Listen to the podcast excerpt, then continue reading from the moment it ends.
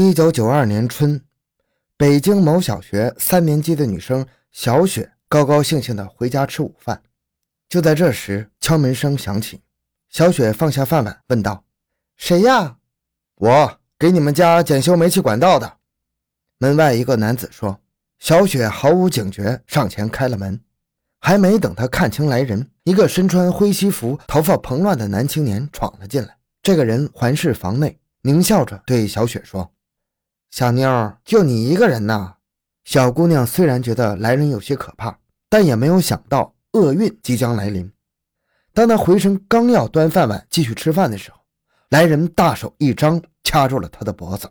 小雪扭头一看，检修煤气管道的人手握一把大菜刀。小雪吓得哭了起来，但她不敢喊叫，看着那个人翻箱倒柜，把家中值钱的东西一扫而光。掠夺完财物之后，男青年淫笑着朝小姑娘走来。小雪浑身哆嗦不止，男青年像饿狼般的扑向毫无反抗能力的小雪。发泄完兽欲之后，他快速离开了小雪家，不见了踪影。此后的两年间，在北京和天津两地的百姓中，一则耸人听闻的消息流传开来：家中若有小女孩，千万看管好。已有数十名小女孩被人尾随，入室后惨遭奸污，家中财物被掠夺一空。欢迎收听由小东播讲的。他专挑幼女下手，两年内奸淫数十名幼女。回到现场，寻找真相。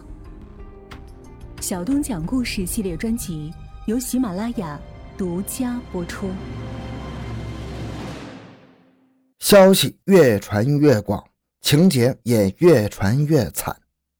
很快，小学辅导站。少年宫等孩子聚集的地方，每日早晚门前都聚集着焦急等待的男男女女，有父母，也有爷爷奶奶、姥姥姥爷。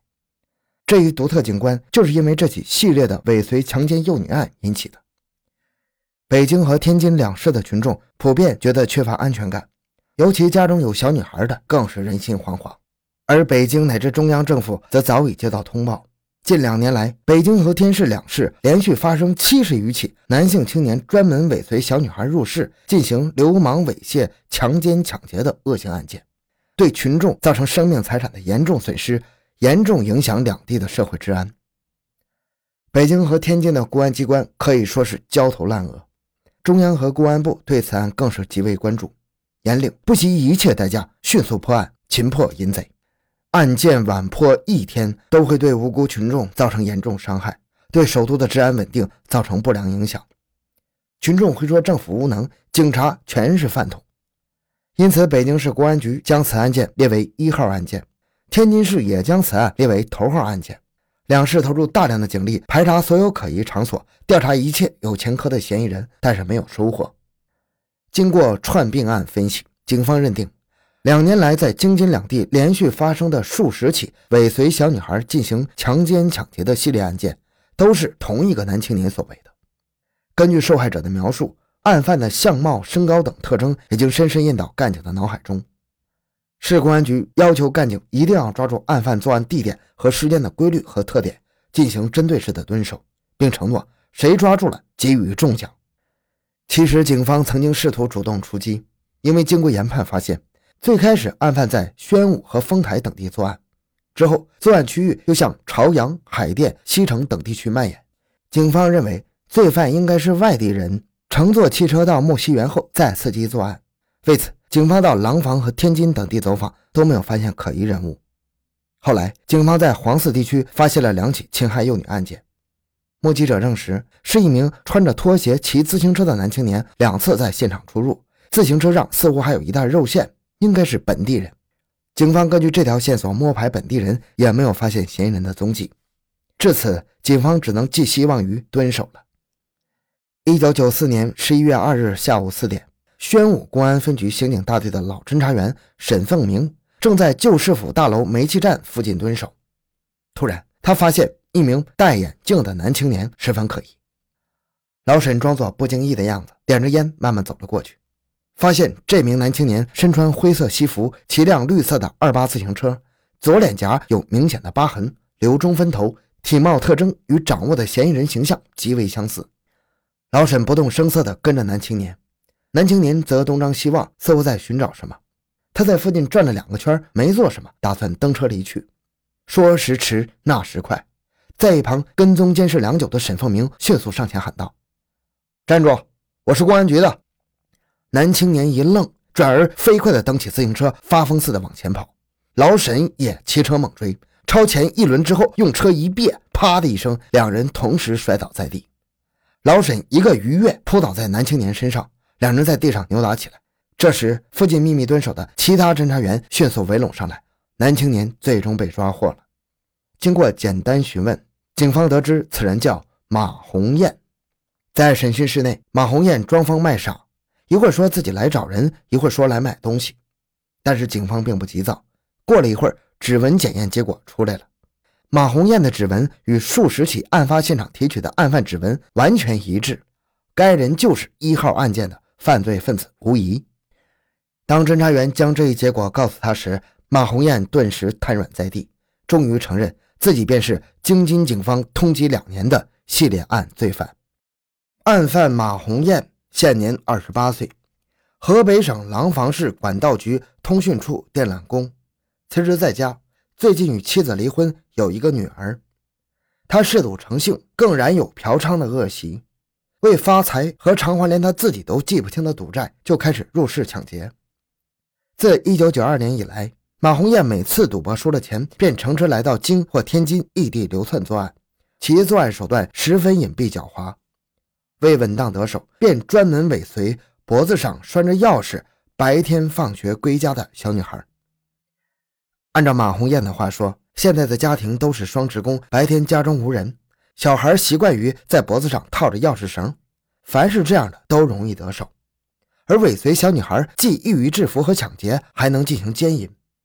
可怜那些家长怕孩子丢失钥匙而拴绳挂在孩子脖子上，却不想成了马红艳眼中容易被侵害的对象。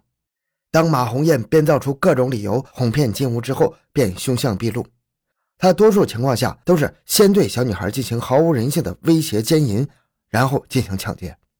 他在京津两地以这种手段共作案七十余起，仅北京就作案六十多起，犯罪足迹遍及东城、西城、宣武、丰台、海淀、朝阳多个区。不但奸污小女孩，他还抢劫了一百多万的财物。为了便于作案，他总是先坐公交车来到京城，然后盗窃或者租用一辆自行车作案。作案后立即离开，返回廊坊，绝不停留。马犯被抓当日，北京廊坊两市公安来到马红艳家搜查。马红艳的老父亲、老母亲惊怒异常，痛骂亲生儿子禽兽不如，不通人性。邻居们更是吃惊，真想不到这样一个不言不语的人，竟做下如此兽行，罪不容诛啊！公安干警从马犯的住处里起获了包括钟表。金银首饰、组合音响、摄像机、录像机、照相机、外币等大量赃款赃物，价值人民币二十余万元。同时，还起获了六四式手枪子弹三十五发、猎枪子弹十发。有记者来看守所采访马红艳：“马红艳，你自己有孩子吗？”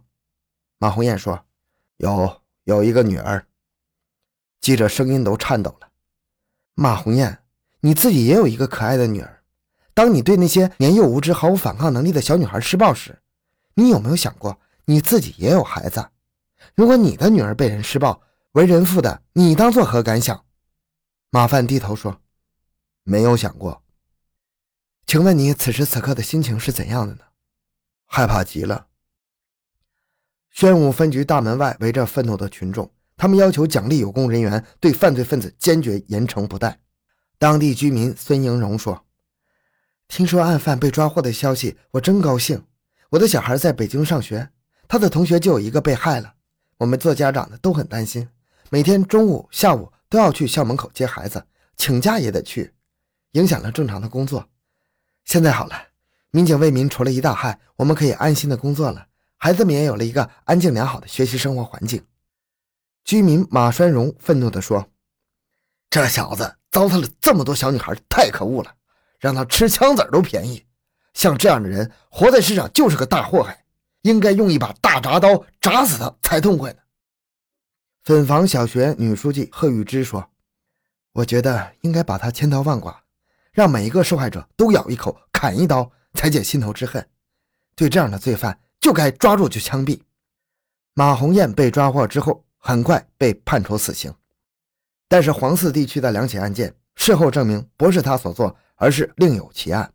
看来马红艳在作案期间，北京本地也有模仿者。这再次证明，如果系列案件迟迟不能破获，那除了马红艳继续作案之外，潜在的模仿作案者也会大批涌现。